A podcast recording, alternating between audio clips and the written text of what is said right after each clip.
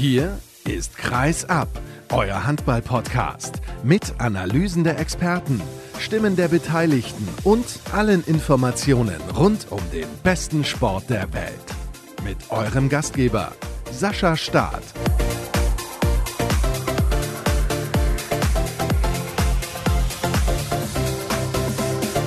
Neue Woche, neue Sendung. Ihr kennt das. Es ist wieder Montag und deswegen gibt es die nächste Folge von Kreisab. Hallo und herzlich willkommen zu hoffentlich eurem Lieblingspodcast. Und ich freue mich, dass ich heute einige Themen vorbereitet habe, die es, glaube ich, in sich haben.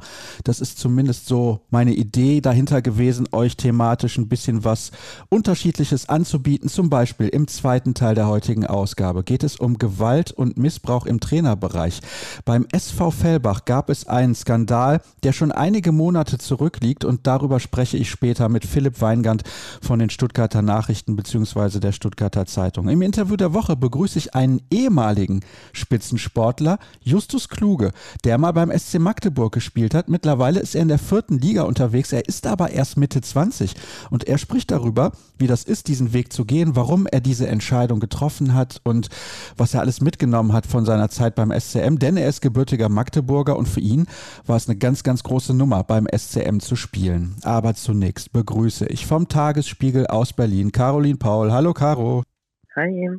Du bist nämlich in Flensburg unterwegs gewesen am vergangenen Donnerstag, hast dort das Spiel der Füchse Berlin gesehen. Zunächst aber noch mal ein kurzer Überblick über das, was in der Liga so los ist. Also ich bin wirklich begeistert von einigen Mannschaften. Du hast es ja auch mitbekommen. Gummersbach bislang 6 zu 2 Punkte. Dominik Mappes ist aktuell der beste Torschütze der Liga mit 40 Toren, also im Schnitt 10 Tore erzielt. Hast du mit so einem Status VfR Gummersbach in der Bundesliga gerechnet? Ich meine, das ist ein Aufsteiger. Mit so einem Start sicherlich nicht, aber dass es kein klassischer Aufsteiger ist, hat man vorher, glaube ich, auch schon gewusst. Es ist auf jeden Fall schön zu sehen, dass es gleich super funktioniert, dass die Liga wieder das hält, was sie verspricht, dass es spannend ist und dass da viele torreiche Spiele momentan stattfinden.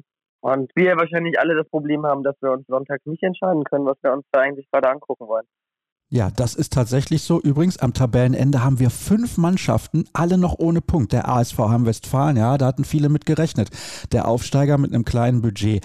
Dann der SCDHFK Leipzig, ebenfalls noch keinen Punkt geholt. Wetzlar, das ist sehr erstaunlich, ohne Punkt. Genauso wie der TVB Stuttgart und GWD Minden. Auch bei GWD haben viele gesagt, klarer Abstiegskandidat. Stuttgart würde vielleicht mit unten drin stecken, aber das ist natürlich schon arg erstaunlich, auch wie teilweise die Mannschaften bislang aufgetreten sind. Da gibt es immer Gründe für. Darauf schauen wir wahrscheinlich dann in der kommenden Woche. Und ich kann ja auch direkt mal sagen, was so ansteht. Unter anderem haben wir die Partie Gummersbach gegen Stuttgart bereits am Donnerstag. Also da könnte es für den TVB Stuttgart richtig eng werden, sollte man man dort auch keinen Punkt holen. Am Samstag empfangen die Rhein-Neckar-Löwen die SG Flensburg-Handewitt. Die Rhein-Neckar-Löwen bislang auch ohne Minuspunkt, genauso wie Kiel, der SC Magdeburg und der HC Erlangen. Auch sehr gut in die Saison gestartet. Die Erlanger sind am Donnerstag beim SCDFK Leipzig zu Gast. Auch das ist eine brisante Begegnung. Aber wir schauen natürlich zurück auf ein absolutes Knallerspiel. Ich hatte mich sehr darauf gefreut. Ich war zeitgleich beim Spiel des Bergischen HC gegen den TBV Lemgo Lippe in der Halle, habe mir mir dann später die Wiederholung angesehen. 31 zu 31 ist es ausgegangen. Lass uns doch zunächst mal über deine Erwartung vor dem Spiel sprechen. War Berlin angesichts des Starts in die Saison für dich favorisiert oder hast du gesagt, na, Flensburg immer noch die Heimmannschaft, ein super Kader, ein paar Rückkehrer sind wieder mit dabei. Die sind eigentlich der Favorit? Mm, ja, das, was du ansprichst, stimmt schon. Das ist alles in meinem Kopf so hin und her gegangen. Aber ich muss sagen, dass ich diesmal das Gefühl hatte, dass Berlin mit einer Mannschaft nach Flensburg fährt, die da durchaus was holen kann. Und das kann man ja auch nicht immer von sich behaupten. Ja, das ist tatsächlich so. Warum hattest du dieses Gefühl? Ich weiß nicht, Berlin ist momentan einfach gut drauf. Also wenn ich die Mannschaft erlebe, wie sie sich auf dem Feld verhält, aber auch abseits des Feldes, wenn man sich die Neuverpflichtungen anguckt, das passt einfach alles sehr gut zusammen. Und die ersten Spiele hatten es ja auch gezeigt, dass man da durchaus auch schon bereit ist, guten Handball zu spielen. Und das haben sie auch getan. Allerdings die Partie von Anfang an äußerst eng gewesen. Also es gab keine Mannschaft, die sich da zunächst mal groß absetzen konnte. Ja, also in Flensburg muss man sagen, ging das los mit sehr, sehr viel Tempo. Also wir hatten ja nach gut zehn Minuten schon auch zehn Tore. Und das war wirklich was, wo man gesehen hat, dass die schnelle Mitte momentan was ausmacht. Und das sind ja nur ohnehin schon zwei Mannschaften, die sehr aufs Tempo drücken. Anfangs hat sich da noch nicht so viel unterschieden. Dann hat Berlin aber mehr und mehr in der Deckung zugelegt. Da muss man sagen, war man wirklich sehr schnell auf den Beinen, sehr kompakt und hat Flensburg vor einige Probleme gestellt, die dann in ihrem sonst so flüssigen Angriffsspiel doch manchmal ein bisschen statisch und ideenlos wirkten und dann auf Einzelaktionen setzen mussten. Da hat natürlich mal wieder Jim Gottfriedson brilliert, aber vor allem am Ende des Spiels, da kommen wir gleich noch zu. Also Berlin hat sich dann gegen Ende des ersten Durchgangs so ein klein wenig abgesetzt und tatsächlich hatte man das Gefühl, die Berliner hatten das Spiel unter Kontrolle. Kann man das so formulieren? Das würde ich schon sagen. Also kurz vor Ende der ersten Halbzeit war man ja schon das erste Mal mit drei in Front und wirkte schon alles sehr solide. Flensburg kam zur Halbzeit dann nochmal ran auf ein Tor und trotzdem kam Berlin auch nach der Pause gleich wieder. Das war schon sehr souverän, aber wie du es ja auch dann angesprochen hast, dann war es zum Ende halt doch nochmal anders und Flensburg ist dann halt auch eine Halle, wo man sich wirklich bis zum Abpfiff nicht sicher sein kann. Ja, und sie haben die Qualität, was den Kader angeht. Also ich habe jetzt gerade ja einen Namen mit Jim Gottfriedson genannt und andere Spieler sind auch wieder zurück nach ihren langen Verletzungen, wie zum Beispiel Magnus Röth oder Göran Johannessen. Und das sind eben auch klasse Spieler und nicht irgendwelche. Nach gut 40 Minuten war es dann so, dass die Füchse mit vier Treffern führten und das zog sich dann auch so ein bisschen durch. Aber du hast ja gerade schon angedeutet, Flensburg kam zurück. Warum kam Flensburg denn zurück? Hm, also erstmal muss man ansprechen, du hast natürlich recht, es sind jetzt viele wieder zurück nach Flensburg. Bei dem Spiel fehlte jetzt aber Simon Halt. Das war, glaube ich, anfangs auch erstmal ein Aspekt, was ich einspielen musste bei den Flensburgern in der Defensive, wo die Berliner auch sehr gut Anton Lindskog attackiert haben und daraus so ein bisschen Profit geschlagen haben. Das hat Flensburg dann über die Zeit besser und besser gemacht und vor allen Dingen gab es dann Johannes Goller, der einfach in der zweiten Halbzeit so wahnsinnig gut zugegriffen hat. Da ist die Defensive nochmal stärker geworden. Da war dann genau das bei Flensburg, was Berlin anfangs besser gemacht hatte. Und du hast natürlich dann auch ein Positionsspiel mit einem Jim Gottfriedson, aber auch anderen Akteuren, sodass sich das dann gut aufgeteilt hat. Sodass es am Ende nochmal sehr spannend wurde. Also ich glaube, die letzten zehn Minuten waren ja komplett ausgeglichen. So ist es 25 zu 21 führten die Füchse nach 42 Minuten und dann drehte eben die SG auf und ging dann auch irgendwann in Führung und spätestens als die SG in Führung ging, also es war dann acht Minuten vor Ende der Partie, da führten sie dann mit einem Treffer 29 zu 28, hätte man denken können, jetzt kippt es. Aber die Füchse sind stabil geblieben. Das muss man sagen, ist dann eben auch ein Zeichen, was die Füchse jetzt ausmacht. Sie sind stabil geblieben, sie haben sich das nicht nehmen lassen, sie haben weitergekämpft. Du hast einen sehr starken Jakob Holm gehabt, der da nochmal richtig aufgeblüht ist in dieser Halle, wo ich ja immer das Gefühl habe, wenn der so einen Gegenwind bekommt, dann ist er nochmal stärker. Dann hast du natürlich Matthias Gitzel, der ein Wahnsinnsspiel gezeigt hat, der auch elf Tore gemacht hat. Und im Ganzen hat die Offensive dann sehr gut funktioniert auch, nicht nur die Defensive. Wobei man ja auch sagen muss, also es war auch kein Spiel der Torhüter auch erstaunlich bei den beiden Mannschaften. Ja, also wenn wir mal schauen, welche Torhüter da auf der Platte gestanden haben. Auf der einen Seite Benjamin Buric und Kevin Möller, auf der anderen Seite Dejan Milosavljev und Viktor Kiriev. Das sind natürlich nicht irgendwelche Torhüter, also es sind richtig gute Leute. Und jetzt hast du gesagt, das war nicht das Spiel der Torhüter, lag aber auch daran, dass beide Mannschaften natürlich auch eine Art und Weise haben zu spielen, dass es da zu vielen Torwürfen aus der Nahdistanz kommt. Natürlich, beide neigen dazu, auf Durchbrüche zu setzen. Und wenn du dann einen Ball vom Kreis kriegst, dann ist es natürlich schwieriger für einen Torhüter. Trotzdem war ich ein bisschen erstaunt, dass da nicht viel kam. Vor allen Dingen ja auch, weil die Abwehr, wie gesagt, so gut gestanden hat. Aber es war ja trotzdem ein sehr spannendes Spiel und ein sehr schnelles Spiel und auf jeden Fall sehr ansehnlich. Und wenn wir jetzt nochmal auf die Quoten schauen, sehen wir Gitzel 11 von 13, Johann Hansen auf Seiten der SG Flensburg-Handewitt und Emil Jakobsen, die beiden Außen 8 von 10 und 7 von 7. Milos Vujovic bei Berlin 5 von 5, Jim Gottfriedson 4 von 4. Also die Quoten, die waren schon relativ stark und wir schauen dann nochmal, was in den letzten Minuten passiert ist. Es gab dann eine Überzahlsituation für die SG Flensburg-Handewitt und das haben sie natürlich sehr, sehr clever ausgespielt und da kommt wieder der Name Jim Gottfriedson ins Spiel. Ja, also dass er das Spiel gut lenken und lesen kann, das wissen wir, glaube ich, alle. Da ist er auch jemand, der dann einfach den, den Weg einfach selbst sucht oder einen guten Assist spielen kann. Und das funktioniert einfach. Und wenn du jetzt die Torschützen so anspielst, dann kann man ja daran auch super das das Spiel ablesen, wie es funktioniert hat. Berlin hat sehr viel über den Rückraum gemacht, über Jakob Holm und Matthias Gitzel. Flensburg hingegen hat es geschafft, die Außen immer gut ins Spiel zu bringen, womit Berlin ein Problem hatte. Und wenn du solche Außen hast, wie eben Emil Jakobsen oder Johann Hansen, dann funktioniert das auch relativ gut.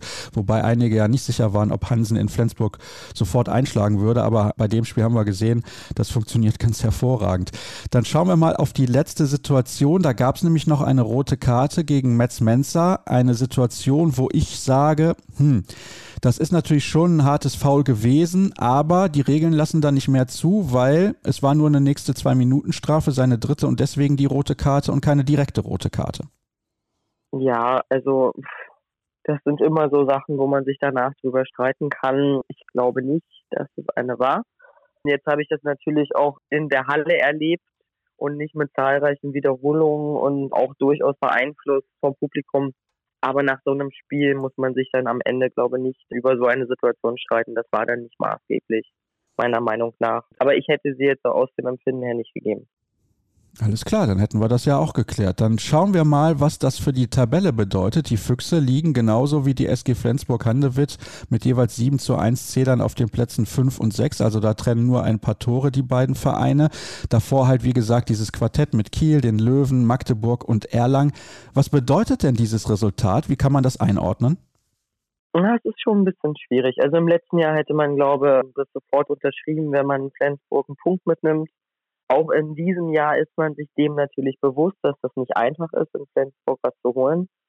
Wenn man sich natürlich jetzt anguckt, wie das Spiel gelaufen ist, wie souverän man die ersten 45 Minuten gestaltet hat, dass man das dann ein bisschen selbst weggeworfen hat, auch durch unnötige Fehler am Ende, dann tut so ein, so ein Punkt weh. Im Ganzen musst du aber sagen, dass das Selbstverständnis in Berlin einfach ein anderes ist. Man fährt jetzt wirklich zu so einem Spielen und man weiß, dass man da gewinnen kann. Man möchte da auch gewinnen, man hat einen anderen Anspruch an sich. Und der Blick geht natürlich jetzt immer nach ganz oben an die Tabelle und nicht irgendwo ein bisschen weiter unten. Ja, das ist definitiv so. Und wenn wir mal schauen, wer die nächsten Gegner der Füchse Berlin so sind, da kommt jetzt erstmal der ASV Hamm-Westfalen in die Hauptstadt. Da ist man dermaßen favorisiert. Dann geht es nach Melsung und dann am 9. Oktober empfängt man den THW Kiel. Ich glaube, das ist die Partie, auf die alle Füchse-Fans jetzt hinfiebern. Ja, es werden jetzt schöne zwei Wochen, würde ich sagen. Auch Melsung ist ja nicht zu unterschätzen in Melsung, aber klar, das Heimspiel gegen Kiel, das wird eine große Nummer und da kann die Mannschaft dann nochmal zeigen, was sie eben gerade kann, jetzt auch zu Hause. Und vielleicht kann man bis dahin ja dann auch ein bisschen mehr noch an diesen Feinheiten arbeiten, sodass man Kiel dann nicht wie Flensburg jetzt den, den Vorteil da selbst auch verschafft. Jetzt haben wir eben übrigens nur ganz kurz über Matthias Gitzel gesprochen das ist natürlich ein Spieler, mein lieber Scholli. Also was der da gespielt hat in Flensburg, elf Tore hat er erzielt. Er hat das Spiel dominiert, Caro. Lass uns ein bisschen über ihn plaudern, weil ich muss ganz ehrlich sagen, wir sind große Fans, glaube ich, alle, die den Handball lieben, lieben Matthias Gitzel und seine Art, Handball zu spielen. Er spielt unfassbar intelligent. Er macht eigentlich keine Fehler, Fehlwürfe, bei ihm in der Regel Fehlanzeige. Also ich weiß gar nicht, was ich noch zu ihm sagen soll. Viele haben gesagt, ah, vielleicht körperlich in der Bundesliga, das reicht eventuell nicht, aber er hat ja schon bei Turnieren gezeigt, dass er auch da mithalten kann. Das ist also gar nicht das Thema. Was sagst du zu seiner Leistung? Also also ich bin im positiven Sinne schockiert. Ich muss sagen, es macht einfach Spaß, ihm zuzuschauen. Also das ist einfach ein schönes Spiel. Das ist immer wieder was Schönes, Neues, was er zeigen kann. Ich habe mich nach dem Spiel in Flensburg kurz mit ihm unterhalten. Er hat wirklich über das ganze Gesicht gestrahlt, weil er so glücklich war, da in Flensburg spielen zu dürfen. Weil das wohl auch die Halle war, wo er als kleines Kind öfter war und wo er seine Faszination für die Bundesliga entdeckt hat. Und er hatte auch seine ganze Familie da und seine Freunde und war deshalb nochmal ein bisschen mehr motiviert, da was zu zeigen. Und dem merkt man halt diesen Spaß einfach an. Er hat eine Spielfreude, die er dann aufs Feld bringt. Paul Druck, sein Kapitän, nannte ihn letztens auch so eine kleine Spielmaus und das ist er dann wirklich. Und das bringt das Berliner Spiel nochmal so weit voran. Und auch die ganze Bundesliga, glaube ich, freut sich an ihm. Ja, also da kann man nur wirklich mit den Ohren schlackern, weil das ist ein phänomenaler Spieler und ich denke, er wird über die Saison gesehen vielleicht auch der Spieler, der die Liga am meisten prägen wird, weil ich finde, er beeinflusst halt das Spiel seiner Mannschaft auch so extrem. Das kommt ja auch noch dazu. Ja, er hat auch eine sehr gute Übersicht. Er hat den Drang zum Tor. Also offensiv hat er sehr, sehr viele Qualitäten. Man darf aber auch nicht vergessen, dass er defensiv auch stark war in Flensburg. Da verteidigt man auch nicht einfach so und da hat er einen bärenstarken Job gemacht. Er ist schon jemand, der den Unterschied ausmachen kann und der auch in der Mannschaft gut funktioniert. Also er ist auch jemand, der sehr auf die Gemeinschaft setzt, der darauf achtet, dass alle sich gut verstehen, der auch sich in Berlin, glaube ich, sehr, sehr wohl fühlt und ja auch nicht ohne Grund dahin gegangen ist. Also wirklich ein guter Typ, auch abseits des Sports und das ist ja auch wichtig. Ja, definitiv ist das wichtig. Und er spricht ja jetzt auch schon ein bisschen Deutsch. Also bei den Kollegen von Sky hat er danach ein Interview gegeben und du hast ja auch mit ihm gesprochen. Finde ich auch bemerkenswert und sagt auch alles aus. Ja, das ist bei den Füchsen aber Usus, das einmal die Woche oder öfter, weiß ich gar nicht genau. Auf jeden Fall gibt es halt Sprachtraining, darauf setzt man da Wert. Und da sind sie alle ganz gut dabei. Dann immer die Frage, ob man gerne vor der Kamera das dann schon ausprobiert mit den Sprachkenntnissen. Aber da geben sich alle sehr viel Mühe. Auch ein Viktor Kireev ist da sehr stark dabei und das ist schon gut und das bringt die Neuverpflichtungen dann natürlich auch nochmal ein bisschen enger zusammen, wenn sie da zusammen im Kurs sitzen. Macht das im Mannschaftsgefüge aber auch viel einfacher. Das ist auch ganz wichtig, damit alle sich miteinander auch unterhalten und verständigen können auf der Platte, aber auch neben der Platte, dass man da eine Gruppe kreieren kann und es gar keine Außenseiter gibt. Ein Name ist auch noch nicht gefallen heute, beziehungsweise ich finde es wichtig, dass wir ihn noch kurz ansprechen. Jaron Sievert ist zurück an der Seitenlinie, Gott sei Dank. Ja, das ist schön, dass es ihm wieder gut geht. Das waren harte vier Wochen und jetzt ist er wieder da und macht seinen Job wieder bestens. Und da freuen sich, glaube ich, nicht nur die Füchse, sondern auch die anderen Handballer hier in der Liga. Da freut sich ganz Handball Deutschland drüber und deswegen nochmal herzliche Grüße an Jaron Sievert in die Hauptstadt. Caro, wir sind am Ende unseres Gespräches angekommen. Ich bedanke mich recht herzlich bei dir für deine Zeit. Spontan auch ein bisschen nach vorne vorverlegt, unsere Unterhaltung. Und im Übrigen, falls sich der ein oder andere wundert, dass ich im nächsten Teil nicht das Chaos bei den BVB Handballfrauen thematisiere oder auch nicht darauf eingehe, dass Bietigheim mit 40 zu 20 gegen den FTC in der Champions League gewonnen hat, das kann ich demnächst mal hier vielleicht thematisieren. Was den BVB angeht, da liegen einfach nicht genug Fakten vor und ich möchte nicht spekulieren, insbesondere bei so einem delikaten Thema. Erste Pause heute, gleich sind wir zurück.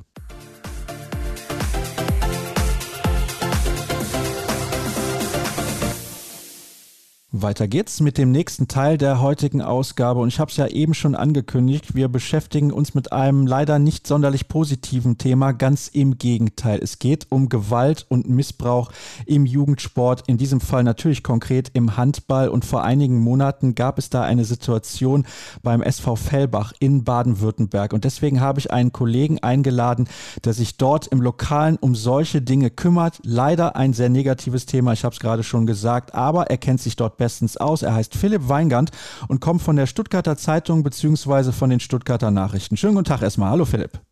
Hallo, vielen Dank für die Einladung.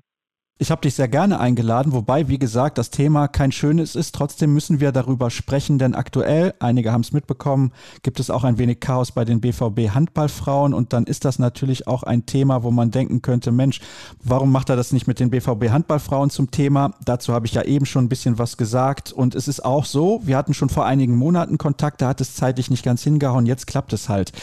Vielleicht kannst du zunächst mal aber auch erklären, weil mir hast du es ja gerade vor der Aufzeichnung schon gesagt, du kümmerst dich eigentlich gar nicht um Sport.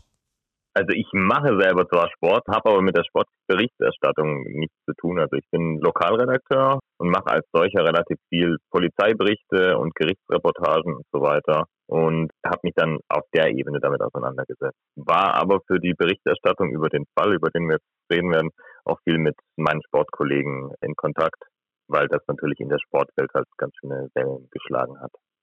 Das hat es, wobei der ein oder andere wird es wahrscheinlich gar nicht mitbekommen haben. Es ist aktuell wieder ein großes Thema generell. Da gab es vor einigen Wochen ja auch die Geschichte mit Jan Hempel, dem Turmspringer. Das war ja äußerst traurig, müssen wir nicht drüber diskutieren. Sexueller Missbrauch von Kindern. Jugendtrainer aus Fellbach gesteht vor Gericht.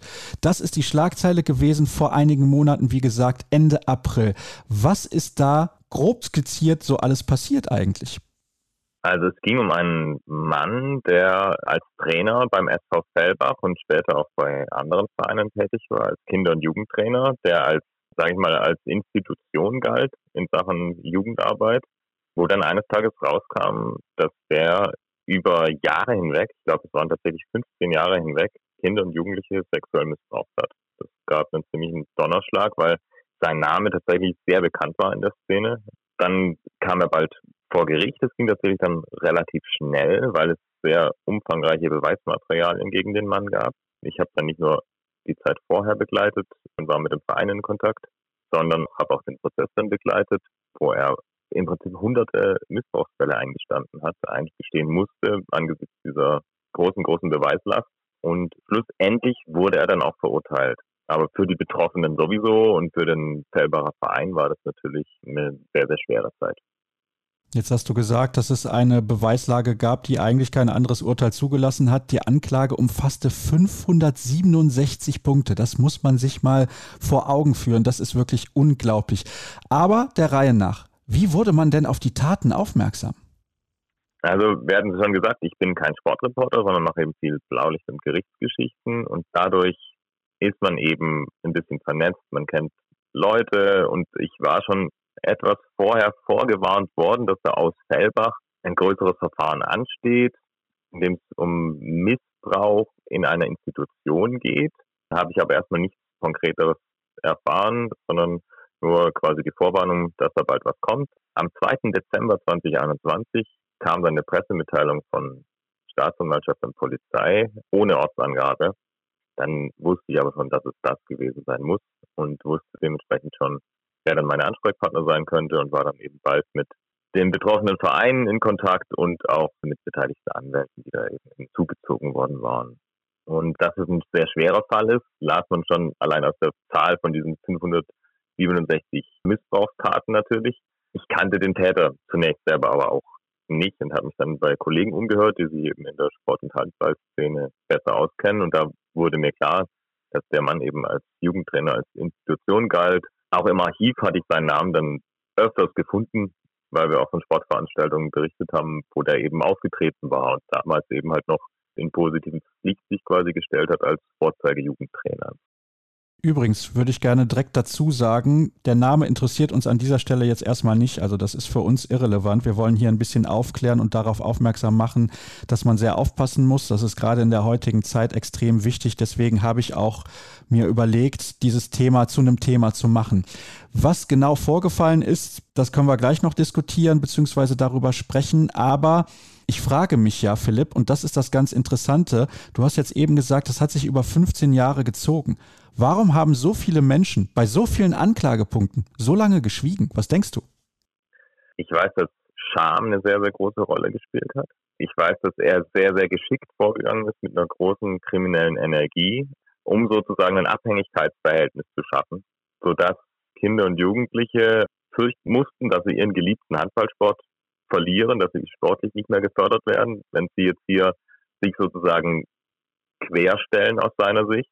Er hat es geschafft, ihnen ein schlechtes Gewissen zu machen, weil einige haben anklingen lassen oder haben gezeigt oder gesagt, dass sie das nicht wollen. Er hat ihnen ein schlechtes Gewissen gemacht, er hat ihnen Deals vorgeschlagen, er hat geantwortet in dem Sinne von, ja, mit dem und dem mache ich das aber auch und bei dem ist es kein Problem. Also er hat es geschafft, das sozusagen als Normalität darzustellen, was da gerade passiert. Und die, ich denke, die Scham und die Angst eben sportliche Förderung zu verlieren, weil er war eine, ich sag's mal als Außenstehender, eine Koryphäe, also er konnte einiges bewegen in dem Sport, er konnte Spieler groß machen und allen Betroffenen, allen Opfern war gemein, dass ihnen der Handballsport eben auch sehr viel bedeutet hat. Plus er hat sich oft jene Sportler rausgesucht, die es zu Hause nicht ganz einfach hat. Also wo er sich als Vertrauensperson eben sozusagen gerieren konnte und sich sozusagen in ihr Leben einschleichen konnte. Ja, das hört man ja immer wieder, dass dann Täter, die in diesem Bereich unterwegs sind, in Anführungsstrichen, auch wenn das jetzt vielleicht ein bisschen kurios klingt, teilweise dann so vorgehen. Als das damals dann publik wurde, beziehungsweise immer größer, wie hat eigentlich der Verein damals reagiert und wie hat das Umfeld darauf reagiert? Denn wir sollten vielleicht erklären, der SV Fellbach ist kein kleiner Verein. Viele werden ihn nicht kennen, aber er hat einige tausend Mitglieder.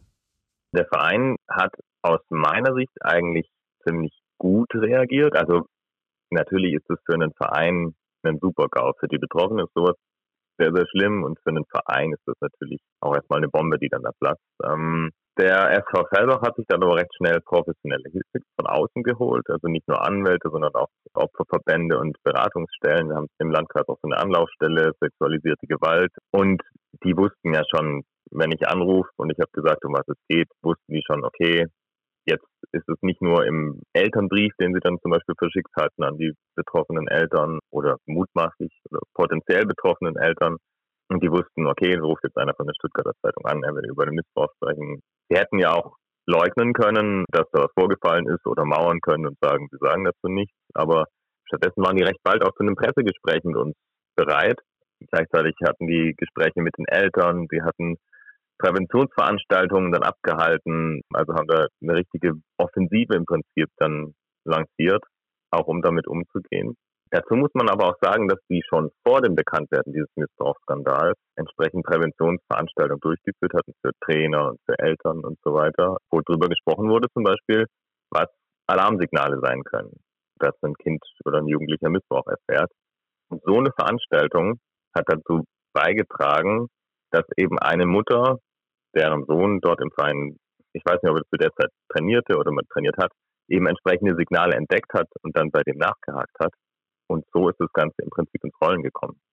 Es gab einen Betroffenen, der sich dann eben auf die Nachfolge von seiner Mutter offenbart hat. Und daraufhin wurden dann immer weitere Opfer bekannt. Also sprich, da ist eine richtige Lawine dann ins Rollen gekommen. Ja, auf jeden Fall. Es gab dann auch eine Hausdurchsuchung bei dem Mann, wo dann eben viel Beweismaterial, auf das ich später noch zu sprechen komme, wahrscheinlich sichergestellt wurde. Und dann nochmal zum Verein, dem war natürlich sehr drum gelegen, den Blick jetzt nach vorne zu richten. Weniger auf die Frage, wie konnte das passieren, sondern eher darauf, was passiert jetzt und welche Anstrengungen unternehmen wir, dass sowas nie wieder vorkommen kann. Aber auch beim späteren Prozess gab es eben auch keine Hinweise darauf, dass der jetzt Mitwisser gehabt hätte außerhalb dieses Kreises von Betroffenen. Also dass er da jetzt irgendwie einen Verein Helfer gehabt hätte oder Leute, wo man sagen könnte, in der und der Situation hat ihn jemand gedeckt oder sowas. Jetzt hast du gerade schon erwähnt, dass es eine Beweislage gab, die war erschütternd, mehr oder weniger. Und er soll auch diesen sexuellen Missbrauch gefilmt haben. Kannst du das bestätigen? Ja, genau. Er hat sehr oft die Kamera mitlaufen lassen, wenn diese Jugendlichen bei ihm waren. Und dadurch gab es im Prinzip auch nichts mehr zu, zu leugnen. Er hat die Situation gefilmt, wenn die Jugendlichen bei ihm waren. Und deswegen konnte man auch eigentlich sein Vorgehen sehr gut nachvollziehen. Denn das waren oft 13- oder 14-Jährige, wenn dieser Missbrauch anfing im Jahr 2006, war das zumindest das erste nachgewiesene Mal. Er hat die zu sich eingeladen. Oft waren es Jungs, die es zu Hause vielleicht nicht ganz einfach hatten. Dann hat er sich als Vertrauensperson eben ins Spiel gebracht und ging es um sportliche Förderung. Oft hat er ihnen Gefälligkeiten zuteilkommen lassen, besondere Aufgaben oder Ausrüstung oder Teilnahme an Trainingslagern. Und die Jungs hielten sich dann bei ihm auf, chillten auf dem Sofa oder spielten Playstation. Dann hat er so Einzelgespräche eben mit denen gesucht und wechselte dann wohl oft, was eben auf den Videos dann wohl auch zu sehen war, wie er zum Thema Sport zu sexuellen Themen dann wechselt und dann eben körperliche Nähe gesucht hat. Und wenn er dann irgendwie zurückgewiesen wurde, ist er wieder ganz geschickt zum gemeinsamen Nenner, zum Sport wiedergekommen und hat es dann aber zu einem späteren Zeitpunkt auch nochmal versucht. Und das, ja, das perfide, sage ich mal, auch bei den Videos, der hat die Videos nach Namen der Opfer sortiert, sozusagen bei sich gespeichert gehabt. Also mir fällt da eigentlich nichts mehr zu ein, muss ich ganz ehrlich sagen. Ich habe natürlich noch etliche Fragen und die werden wir auch klären, beziehungsweise du wirst sie beantworten in den kommenden Minuten. Warst du bei dem Prozess dabei? War das ein öffentlicher Prozess für die Medien? Der Prozess war teilweise öffentlich. Ich war dabei bei den Parts, die öffentlich waren, aber immer, wenn es um solche Themen geht, besteht natürlich das Recht auch der Geschädigten, dass die Öffentlichkeit ausschließen lassen. Teilweise wurde das auch bei Verlesungen gemacht und durch das Geständnis des Mannes, das dann recht schnell kam, wurde dann auch vielen Betroffenen die Aussage erspart. Man sagt, in Ordnung, das hat er sowieso zugegeben.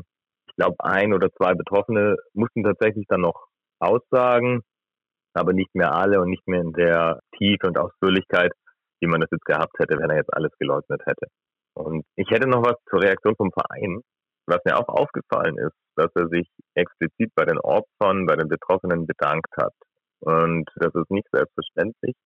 Ich weiß auch von meinen Recherchen, dass es Vereine gibt, die in solchen Fällen dann die Betroffenen so als Nestbeschmutzer ansehen. Und zum Beispiel in einem mir bekannten Fall wurde ein Junge, der sich da offenbart hat, dann aus den WhatsApp-Gruppen vom Verein ausgeschlossen. Und sowas sendet dann natürlich ein ganz anderes Signal, als wenn der Vereinsvorstand den Betroffenen dafür dankt, dass sie den Mut gefunden haben, sich nach so langer Zeit auch zu offenbaren und das Ganze dann eben dadurch aufklären zu helfen. Also man kann festhalten, Philipp, der Verein hat sich vorbildlich verhalten tatsächlich. Also in allen Bereichen. Schon im Vorfeld gab es Maßnahmen, wo man präventiv gearbeitet hat, wo man darauf aufmerksam gemacht hat, was passieren könnte. Da wusste der Verein selber noch nicht, dass das längst der Fall gewesen ist. Aber das scheint mir alles äußerst professionell zu sein. Und wir sprechen von einem Amateurverein, dürfen wir nicht vergessen.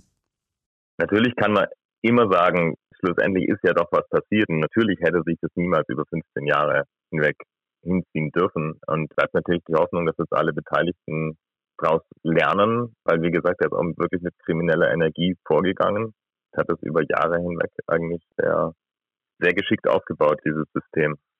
Und leider hat es ja auch viel zu lange funktioniert, müssen wir auch nicht drüber reden. Es ist wirklich eine absolute Katastrophe. Du hast gesagt, er hat am Ende seine Taten gestanden. Welchen Eindruck hattest du von ihm eigentlich während des Prozesses? Also er saß sehr zusammengesunken da. Also bei Eröffnung des Prozesses dürfen ja auch Fotografen anwesend sein, wenn die Richter und die Anwälte und der Angeklagte reingehen bzw. reingeführt werden.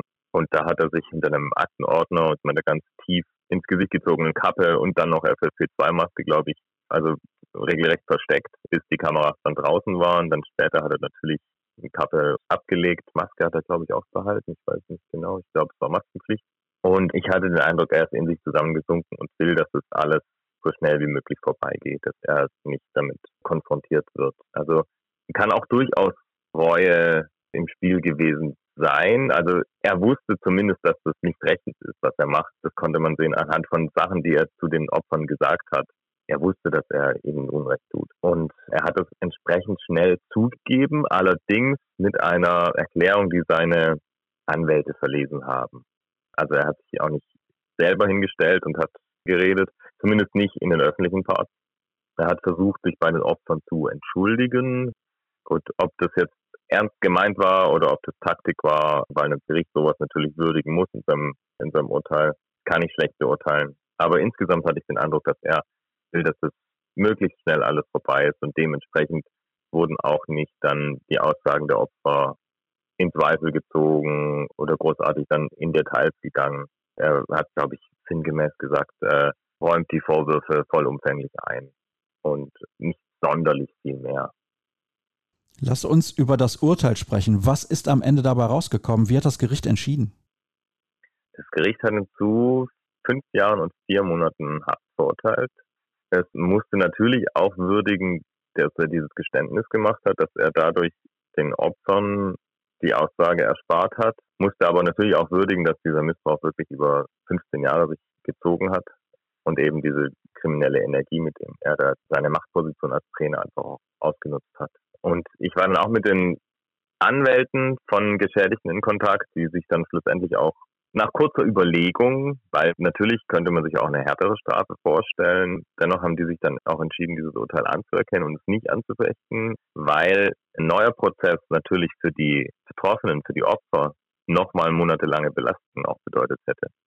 Und die wollten natürlich mit dem Erlebten abschließen. Die wollen die Tür zumachen und jetzt mal nach vorne gucken. Und hätten die jetzt entschieden, sie wollen noch ein paar Monate mehr rausholen, sozusagen, die der Mann jetzt ins Gefängnis muss, wäre das aus ihrer Sicht dann sozusagen diese Tortur nicht wert gewesen. Was hast du denn für einen Eindruck jetzt, Monate später, also sagen wir mal gut ein halbes Jahr, wie zu ist diese Tür wirklich? Ich denke, dass man mit sowas auf jeden Fall sein Leben lang zu tun haben wird. Daran wird man ein Leben lang zu knabbern haben, wenn man sowas erlebt hat. Ich bin auch mit einem Anwalt von Geschädigten im Kontakt, ob die vielleicht auch mal zu einem Gespräch in aller Diskretion bereit sind. Das zieht sich jetzt auch schon ein bisschen, was aber völlig in Ordnung ist, weil ich da auch niemanden dazu drängen will, gerade wenn man sowas erlebt hat. Aber es dauert jetzt schon länger, als man ursprünglich gedacht hatte, dass dieses Gespräch zustande kommt. Und das nehme ich eigentlich als Zeichen dafür, dass es wahrscheinlich doch noch länger braucht, sowas zu verarbeiten, als man zunächst denken mag. Gut, wir stecken nicht in der Haut der Opfer und können uns da überhaupt nicht reinversetzen. Ich habe höchsten Respekt, dass überhaupt sich irgendwelche Opfer gemeldet haben und gesagt haben, ja, mir ist hier etwas zugestoßen, was so eigentlich nicht sein kann. Es ging ja von einem Opfer aus, das hast du am Anfang dann auch geschildert. Bedarf es deiner Meinung nach härterer Kontrollen und sind die überhaupt durchführbar? Denn nicht jede Kleinigkeit bedeutet direkt, dass irgendwas Schlimmes passiert ist. Also vielleicht wird mal ein Spruch gemacht oder jemand macht mal irgendwie einen Witz und das bedeutet nicht, dass dass da irgendwie die Macht missbraucht wird, um Gottes Willen. Ja, also als Außenstehender fragt man sich natürlich, wie kann das sein, dass sowas 15 Jahre sich ziehen kann. Aber das Ding ist ja, es gibt ja schon auch ganz viele Präventionsprogramme von Vereinen und Verbänden und es gibt Schulungen und es gibt Anti-Missbrauchsprogramme. Nur darf das eben halt nicht als irgendein bürokratischer Unsinn abgehakt werden, wo man sagen kann, gut, hat man jetzt irgendwie pro forma irgendeinen Vertrauensmenschen, der halt auf der Webseite steht, dem das aber eigentlich egal ist. Also das unterstelle ich niemandem, aber ich meine, es muss mit Leben gefüllt werden, dass es eben eine wichtige Aufgabe ist, die ernst genommen werden muss und kein bürokratischer Unsinn, den man halt jetzt noch nebenbei irgendwie erledigen muss. Das braucht Menschen, die gut hinsehen und es braucht eben auch für einen Verein klare und festgelegte Regeln, was im Miteinander von Trainern und Sportlern in Ordnung ist und was nicht. Also das fängt ja schon bei zum Beispiel Hilfestellungen bei Sportlerinnen an. Was ist in Ordnung? Wie begegnen sich respektvoll, wenn man zum Beispiel beim Turnen Hilfestellung gibt? Oder wie geht man damit um, wenn irgendwie Sportler jetzt intensiv einzeln gefördert werden von einem Trainer? Klar darf man nicht die Ehrenamtlichen unter Generalverdacht stellen, aber es muss eben Mittel und Wege geben, um zu verhindern, dass da solche Machtstrukturen entstehen, wo dann so einen Missbrauch dann eben ermöglichen. Und was ich, denke ich, besonders wichtig finde, ist, dass es ein Klima braucht, in dem Betroffene sich dann eben offenbaren können, ohne zu fürchten, dass sie jetzt sportlich auf Abstellgleis gestellt werden oder ausgegrenzt werden oder ausgelacht werden. Und viele Vereine verlangen ja auch von den Trainern ein polizeiliches Führungszeugnis. Kann man sagen, gut, wenn einer entsprechend Missbrauchstaten auf dem Konto hat, ist das schon mal ein Warnsignal. Aber zum Beispiel in dem Fellbacher Fall jetzt hätte er laut Führungszeugnis eine blütenweise Weste gehabt, weil er bisher halt noch nicht vorbestraft worden war. Tja, so kann das gehen. Also auch die blütenweiße Weste ist nicht immer eine Garantie dafür, dass da nichts passiert. Trotzdem habe ich den Eindruck, dass der Verein da wirklich einen guten Job gemacht hat, auch schon im Vorfeld, dass das dann so eskaliert ist, konnte niemand ahnen. Und das ist auch interessant, wenn ich das richtig gelesen habe. Letzte Frage an dich. Einen Mitgliederschwund gab es nicht. Ich kenne die Mitgliederzahlen tatsächlich nicht, aber Laut meiner Kenntnis gab es den tatsächlich nicht. Der sexuelle Missbrauch ist nach wie vor Thema bei einem Verein. Ein Kollege von mir war neulich auf der Mitgliederversammlung. Das war dort auch ein eigener Tagesordnungspunkt. Und Wut und Abscheu sind da natürlich immer noch groß. Man muss sich ja vorstellen, so ein Verein, das sind ja Menschen, die auch mal zusammensitzen und, und reden. Und wenn dann von einem, der da bestimmt auch mit dabei war, denke ich mal, dann sowas rauskommt, ist das natürlich ja ein Schock für alle Beteiligten. Und auch der Abteilungsleiter beim Handball, den nimmt das Thema eindeutig auch emotional mit. Und er sagte eben seiner Rede dann eben, also er sagte das über den Täter. Seine sportlichen Erfolge werden verschwinden, alles wird verschwinden. Ich denke, da schwingt natürlich auch viel Hoffnung mit, dass dieses Kapitel jetzt mal abgehakt ist für den Verein. Und ich denke, ganz so schnell wird es nicht, wird es nicht gehen. Gerade das Internet hat ja ein sehr, sehr langes Gedächtnis. Ich denke aber, das hat gezeigt, dass es gut ist, sich professionelle Hilfe zu holen als Verein, und eben mit der Wahrheit rauszurücken, als alles von sich zu weisen und hinterher dann als Lügner dazustehen, wie man es ja von manchen Institutionen auch kennt, wo Missbrauchsskandale ans Licht kommen, die erstmal vielleicht die Opfer unter Druck gesetzt werden oder erstmal alles geleugnet wird, im Wissen, dass es irgendwann rauskommt.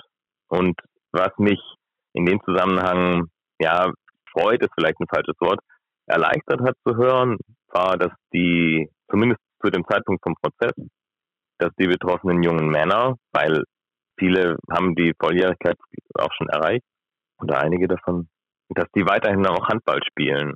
Es war nämlich auch allen gemeint, dass ihnen der Sport sehr, sehr wichtig war und eine Stütze in ihrem Leben war.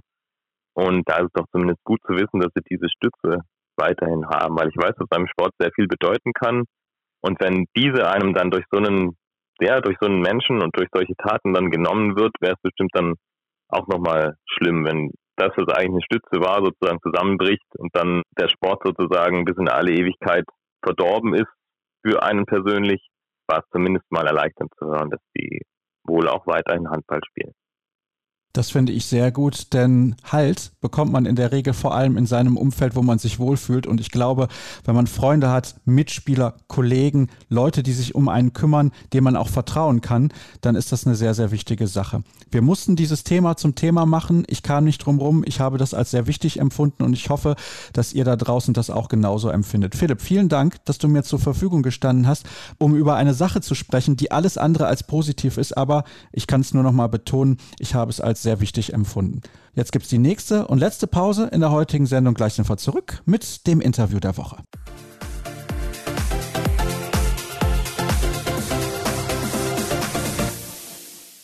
Und dann haben wir wie jedes Mal noch das Interview der Woche für euch. Und dieses Mal begrüße ich einen Spieler, der sich entschieden hat, einen Europapokalsieger zu verlassen, um im Amateurhandball weiterzumachen und sich seiner beruflichen Zukunft zu widmen. Ich finde das Thema sehr, sehr spannend und ich bin auch schon gespannt, was er uns zu erzählen hat. Ich begrüße in der Leitung Justus Kluge, ehemals vom SC Magdeburg und mittlerweile aktiv für den HV Rot-Weiß Stassfurt. Hallo Justus. Hallo, ich grüße dich, freue mich da zu sein. Ich freue mich über deine Zusage und wie immer auch beim Interview der Woche. Ihr wisst es, der Hinweis auf unsere Plattform patreon.com slash kreisab. Da könnt ihr den Podcast gerne unterstützen, wenn ihr das wollt. Und es gibt auch wieder neue Abonnenten. Herzlichen Dank dafür. Wir bleiben aber natürlich beim Thema, weshalb ich dich eingeladen habe, beziehungsweise kommen jetzt dazu.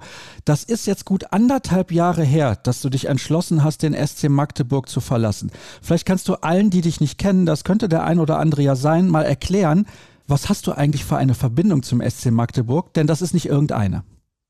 Ja, Wahnsinn erstmal, wie viel Zeit da schon wieder vergangen ist. Ich glaube, das Jahr oder die anderthalb Jahre sind wie im Nu vergangen. Magdeburg, der SCM, ist für mich eigentlich immer mein Herzensverein gewesen, mein Heimatverein. Ich komme hier aus der Stadt und mein Kindheitstraum war es immer für den SC Magdeburg zu spielen. Ja, und das durfte ich dann auch sehr, sehr lange Zeit, ich glaube 18 Jahre waren es dann am Ende tun. Und das habe ich immer sehr genossen. Wie kam es denn dann damals zu der Entscheidung zu sagen, nee, ich höre auf? Also kurz als Erklärung, der eine oder andere wird es natürlich wissen. Matthias Musche war damals verletzt und Lukas Mertens ist dann zur Nummer eins auf der Linksaußenposition geworden und du hast sozusagen Matthias Musche ersetzt, warst eigentlich Teil eher der zweiten Mannschaft, aber bist ja dann in der einen Saison im Prinzip immer mit dabei gewesen. Ja, das war für mich eine ganz aufregende Geschichte. Es war eher so übergangsmäßig so ein bisschen geplant. Jugendspieler aus der zweiten, die sind eigentlich immer dazu da, mal auszuhelfen, wenn Not am Mann ist. Und ich glaube, mein Vorteil war einfach, dass Benno mich schon kannte. Der Trainer war von uns von der zweiten und ich durfte dann zum Ende der Saison reinschnuppern. Ich glaube, es war relativ am Ende der Saison, wo Matze sich verletzt hatte und dann wurde hin und her überlegt und am Ende habe ich ein ganzes Jahr mitgemacht, nämlich die Saisonvorbereitung und dann die kommende Saison. Und das war für mich natürlich ein Riesenerlebnis und ja, ich kriege gleich Gänsehaut, wenn ich drüber spreche. Ja, man kann es schon ein bisschen raushören, das muss ich zugeben. Und das ist natürlich auch eine tolle Sache, weil du hast auch ebenso betont, dass das für dich ein großer Traum war, für den SC Magdeburg zu spielen. Aber es ist ja nochmal ein Unterschied, für den SC Magdeburg in der dritten Liga zu spielen und für den SC Magdeburg in der Bundesliga. Auf alle Fälle. Also selbst im Nachwuchs immer schon dieses Logo auf der Brust zu haben, das war was ganz Besonderes. Also gerade wenn man aus der Region hier kommt, ich glaube, Magdeburg ist jedem im Begriff und jeder würde gerne für diesen Verein spielen. Aber wenn man hier irgendwie aus der Region kommt und ja, die Leute einen auch kennen, dann ist das was ganz Besonderes. Und je höher es dann natürlich geht, desto größer ist die ganze Aufmerksamkeit und desto großartiger, aber auch anspruchsvoller ist es dann zu spielen. Ja, und erste Liga war nochmal was ganz anderes als dritte Liga, das muss man schon sagen. Wir gehen gleich noch ein bisschen expliziter auf die sportlichen Unterschiede ein, weil du ja jetzt wieder im Amateurhandball mit dabei bist. Also was heißt wieder richtig im Amateurhandball mit dabei bist. Aber ich würde gerne noch wissen, bist du dann früher auch aufgewachsen mit den Postern der Stars an der Wand, beispielsweise Stefan Kretschmer? Also Poster eine ganze Menge. Also mein Zimmer war voll. Ich glaube, an der Wand hatte ich sie nicht, aber ich habe alles Mögliche gesammelt. Und ganz witzige Anekdote waren auch die Handballwochen.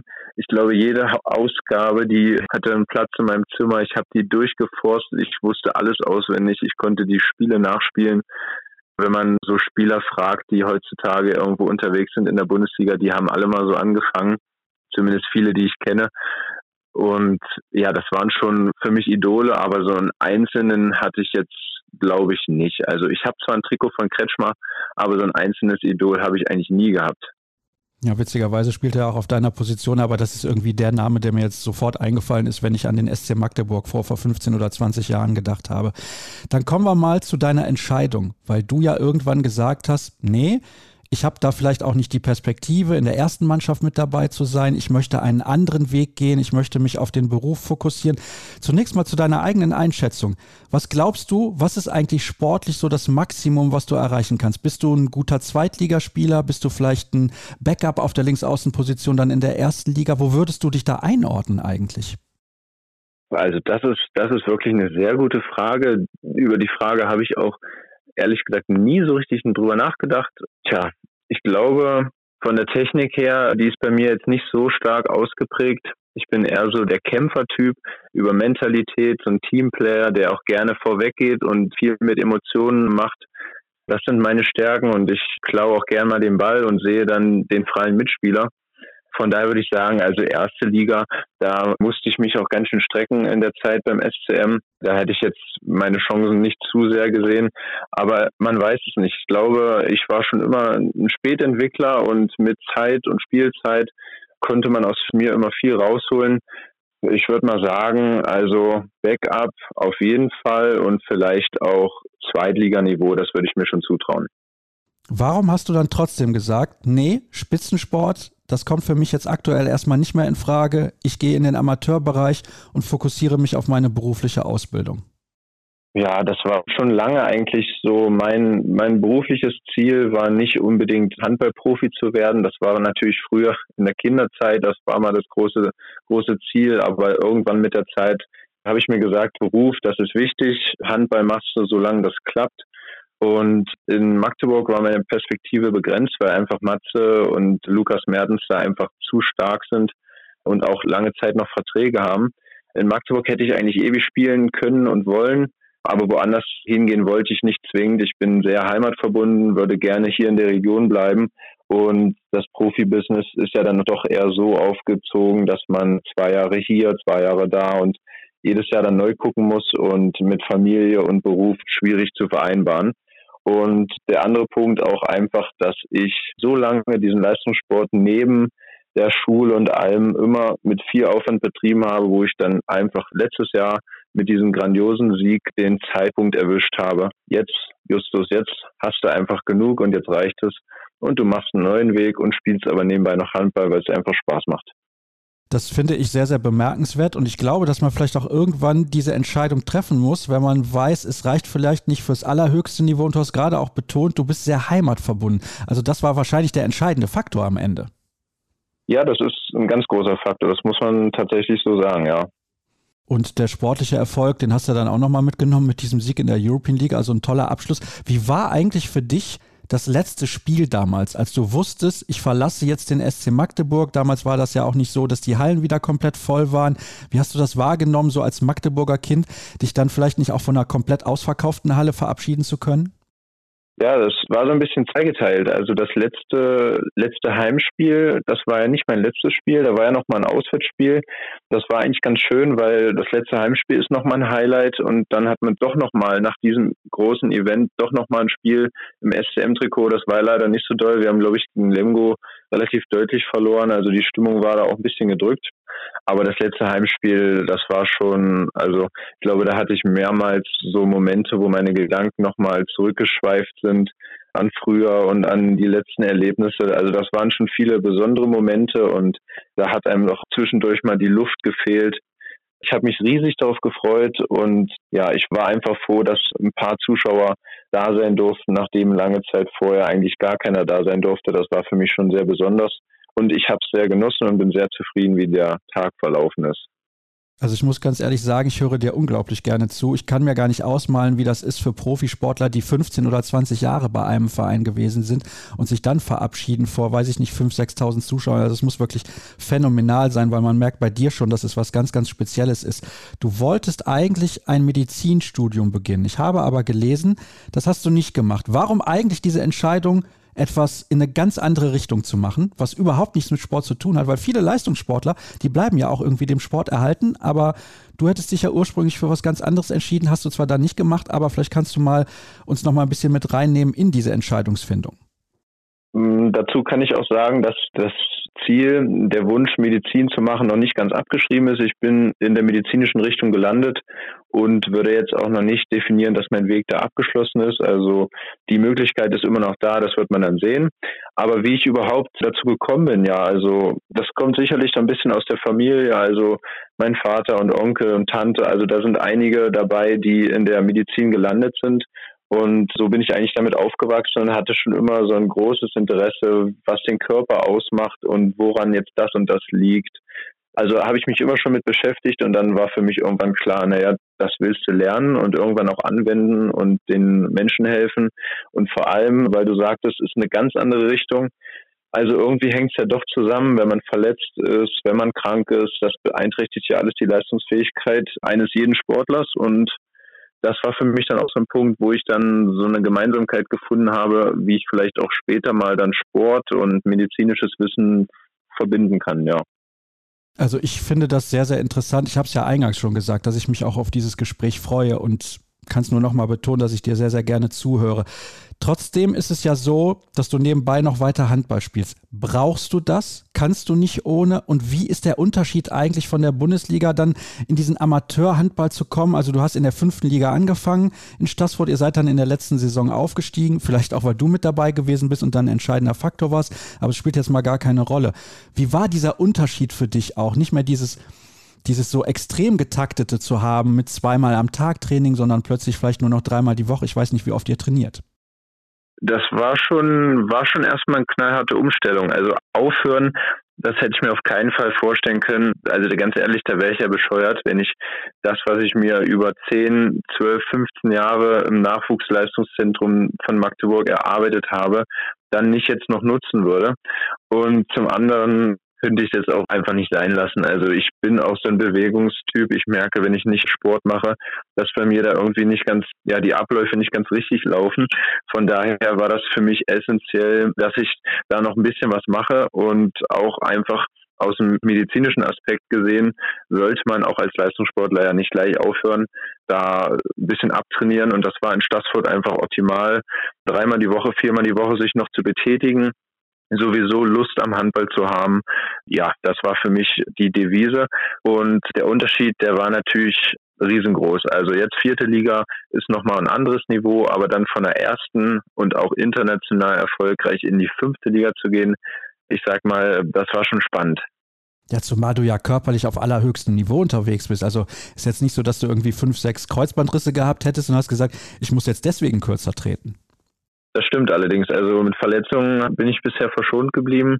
Versuche auch immer auf meinen Körper zu hören. Und ja, ich war, als ich im Sommer gewechselt bin, war ich tatsächlich topfit. Ich meine, Magdeburg, wir trainieren ja auch regelmäßig. In meinen Nachwuchszeiten habe ich auch immer zehn, zwölf Mal Sport gemacht die Woche. Also ja, da ist man dann schon anders unterwegs in der fünften Liga. Aber ich glaube, das war auch gut. Also so viel Training, wie viel Zeit man da aufgewendet hat, das hält man auch nicht lange durch. Es sei denn, man steht wirklich dahinter und kann damit auch sein Geld verdienen und so weiter.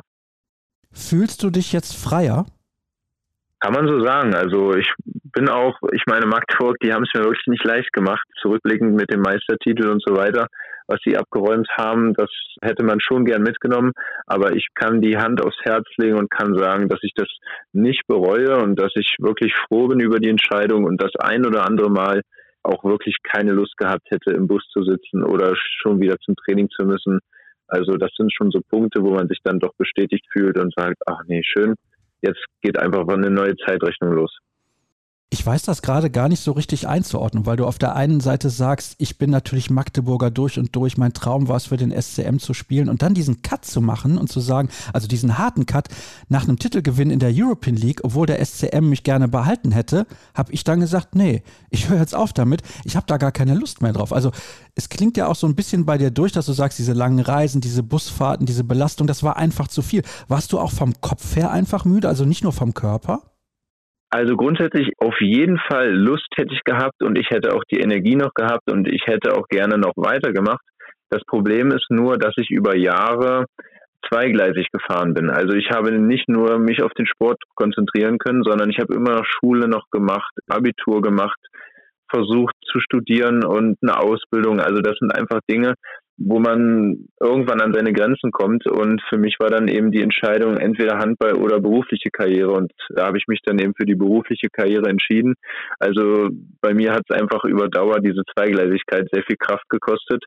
Aber ansonsten würde ich sagen, ist das mit den Auswärtsfahrten und dem Training, das ist schon angenehm gestaltet. Also man hält das schon aus, wobei das auf Dauer und dann auch zu den Feiertagen und mit Familie, das geht schon an die Substanz, gerade an die mentale. Das muss man schon sagen. Bei mir war es dann aber eher die Summe der Dinge. Kannst du dann also sehr gut nachvollziehen, wenn andere sagen, ich hole nicht alles raus, was möglich ist, sondern ich bin vielleicht ein Mittelklasse-Spieler oder eine Mittelklasse-Spielerin, bin nur so Halbprofi. Ich muss ja irgendwann diese Entscheidung auch für mich treffen. Also die Entscheidung dann zu treffen mit 35 ist ein bisschen spät, würde ich jetzt mal behaupten. Du hast sie jetzt sehr, sehr früh getroffen. Aber ich habe so das Gefühl, wenn ich dir auch zuhöre, dass das für dich die absolut richtige und einzige Entscheidung war. Also mit voller Überzeugung auch getroffen. Ja, mit voller Überzeugung. Also man muss ja immer abwägen, Pro und Contra welche Möglichkeiten gibt es, welche positiven und negativen Aspekte gibt es und dann muss man eben mit Verantwortung, Überzeugung die Entscheidung treffen in seinem Leben. Das kann man, glaube ich, auf verschiedene Dinge anwenden. Aber ich glaube, viele Leute können das eben nicht so richtig nachvollziehen, was dahinter steht, Halbprofi zu sein, also einen Beruf oder eine Ausbildung oder sowas nachzugehen und gleichzeitig eben Top-Leistung zu bringen. Das sind große Herausforderungen und da ist auch viel Druck dabei. Bist du denn jetzt eigentlich noch ausreichend ausgelastet, nachdem du das jahrelang immer so durchgezogen hast? Ja, also wenn ich eben mal nicht auf drei, vier Mal die Woche komme, dann merke ich das, aber ich versuche mich da eben schon selber zu betätigen und auch vom Verein gibt es da Angebote. Also ich komme schon auf meine Kosten und bin dann auch mal froh, wenn ich mich nicht bewegen muss. Gehst du denn jetzt regelmäßig zu den SCM Heimspielen oder kannst du es doch irgendwie lassen?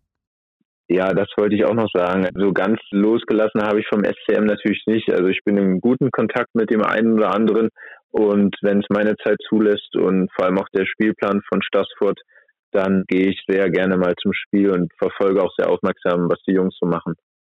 Ich habe übrigens in diesem Artikel, den ich gelesen habe, hatte ich ja eben schon angedeutet, auch gelesen, du würdest jetzt nicht ausschließen, irgendwann mal wieder auf höherem Niveau aktiv zu sein. Tatsächlich ist das so, ja? Genau. Ich glaube, es ist ein ganz guter Spruch, wenn man sagt, sagt niemals nie. Ich will da gar nichts ausschließen. Im Moment habe ich andere Vorstellungen. Aber wenn da sich was ergeben sollte und die ganzen Umstände passen, also warum nicht? Und gerade kurzfristig könnte man ja auch immer mal aushelfen. Gibt ja vielerlei ja, Möglichkeiten, wie so eine, so eine Gelegenheit aussehen könnte. Aber klar, hätte ich bestimmt Lust drauf um das jetzt nochmal ein bisschen zusammenzufassen, diese Fremdbestimmung, ist das das größte Problem, weil man jetzt nicht absoluter Vollprofi ist?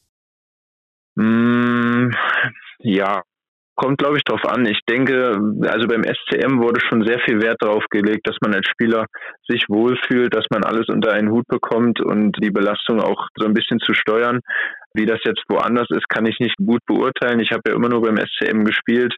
Aber sicherlich ist es manchmal so ein, so ein Konflikt, dass man liefern muss, obwohl man gerade nicht liefern will oder nicht liefern kann. Aus verschiedenen Gründen. Das könnte schon ein Problem werden, ja. Also sehr, sehr interessant. Ja, hast du noch was anzubringen? Weil ich muss sagen, ich könnte dir jetzt noch stundenlang zuhören, weil ich das Thema hochspannend finde. Und es gibt ja auch gerade die Debatte, ich bin ja auch in dem einen oder anderen Forum unterwegs oder in den sozialen Medien, da lese ich auch mal beispielsweise in der Frauen-Bundesliga, das sind ja eigentlich alles nur Halbprofis, also größtenteils viele Spielerinnen machen das gar nicht als Beruf und machen das sozusagen nur nebenbei, in Anführungsstrichen. Das, das sagt man ja immer so daher. Da tut man ihnen auch ein bisschen Unrecht mit, finde ich zumindest. Ich weiß nicht, wie du das siehst. Klar, also das ist, glaube ich, so eine auch aktuelle Thematik gewesen bei den Olympischen Spielen oder nee, ach, Quatsch. Also so eine Aussage. Weltmeisterschaften, Europameisterschaften, so ist richtig. Von Leichtathletik, wo die Kritik doch sehr groß war, dass die Deutschen nicht so erfolgreich waren. Und dann wurde entgegnet von dem einen oder anderen Athleten, dass es doch gar nicht so einfach ist, weil einfach die meisten im Vergleich zu anderen Nationen eben keine Profis sind. Ja, das wird in der Frauen-Bundesliga dann auch der Fall sein. Und wie ich schon sagte, es ist einfach schwierig, so viele Dinge unter einen Hut zu bekommen. Und wenn man eben die ein oder andere Sorge nebenbei hat, dann ist der Kopf nicht frei, dann ist das Zeitpensum, sich vorzubereiten, auch geringer. Und dann ist es natürlich auch die Leistungsfähigkeit, die dann geringer ist, ja. Aber ich glaube, das gilt auch für die Sachsen-Anhalt-Liga oder für, für Amateurligen. Da ist der Fan auch sehr kritisch. Wenn man den entscheidenden Wurf daneben haut, dann ist auch erstmal das Geschrei groß. Also ich glaube, kritische Fans, die gibt es überall, aber Verständnis wäre eben doch an der einen oder anderen Stelle gut. Müsst ihr aber nicht trotzdem mit der Kritik leben können? Das ist auf jeden Fall eine Aufgabe, ja, dass man damit umgehen kann, dass man da auch sich selber schult und sich das nicht zu sehr zu Herzen nimmt. Ja, aber ich glaube, dafür gibt es auch genug Momente, wo man dann auch der Held ist, wo man sich feiern kann und dann kann man da auch die Kraft rausschöpfen, wo es mal dann nicht so gut läuft. Und dafür ist es ja auch dann ein Teamsport, dass man sich da gemeinsam wieder rausholt und ja, mit der Kritik dann auch gut umgehen kann. Alles im allem, Justus, du hast alles richtig gemacht. Ich denke schon. Und wenn nicht, dann muss man den Weg gehen und das Beste rausholen. Alles klar. Vielen Dank. Also ich kann mich nur nochmal herzlich bedanken, weil ich finde es großartig, dieses Thema auch mal ein bisschen besprochen zu haben im Detail. Das ist ein außergewöhnlicher Weg. Ich glaube, das habe ich hier in über 300 Folgen von Kreisab so eigentlich noch nie thematisiert und deswegen wollte ich das unbedingt mal tun. Wer weiß, wo wir dich wieder auf der Platte sehen werden in Zukunft. Mal gucken. Also es könnte ja irgendwann mal wieder ein bisschen höherklassiger sein. Aber wir sind am Ende der heutigen Sendung angekommen und deswegen gibt es natürlich noch die Hinweise auf unsere sozialen Kanäle. Unter anderem Facebook facebook.com slash kreisab, bei Twitter at kreisab sind wir unterwegs und bei Instagram unter dem Hashtag und Accountnamen kreisab und ich würde mich freuen, wenn ihr anderen auch davon erzählt. Das soll es gewesen sein für diese Ausgabe. In einer Woche hören wir uns wieder. Tschüss.